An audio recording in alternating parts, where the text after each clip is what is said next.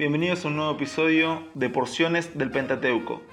Hoy vamos a estudiar y reflexionar sobre Génesis 22 del 16 al 18. Este episodio se llama Fe, promesa y obras.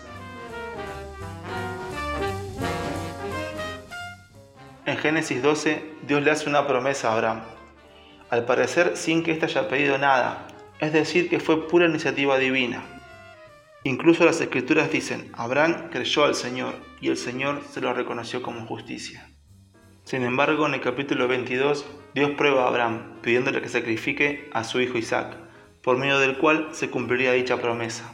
Y Abraham lo hace de tal manera que Dios le dice, ahora sé que temes a Dios, porque ni siquiera te has negado a darme a tu único hijo.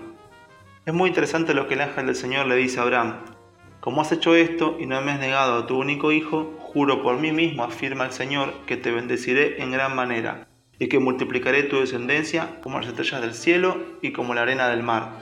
Además, tus descendientes conquistarán las ciudades de sus enemigos. Puesto que me has obedecido, todas las naciones del mundo serán bendecidas por medio de tu descendencia.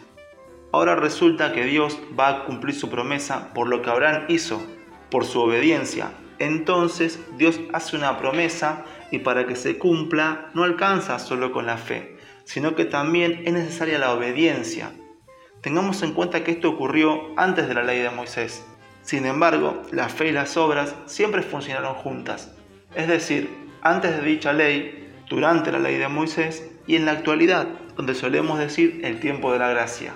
Claro está que algunos han exagerado la gracia sin obediencia y otros la obediencia sin la gracia.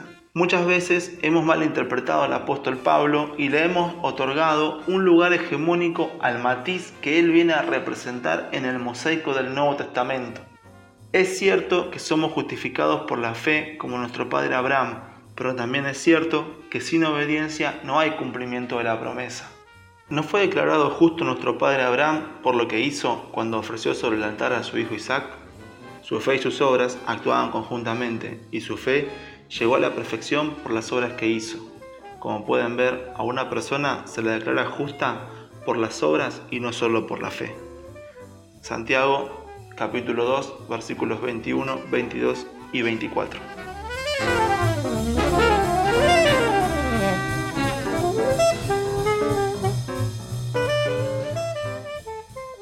Muchas gracias por estar ahí. Los espero en el próximo episodio de Porciones del Pentateuco.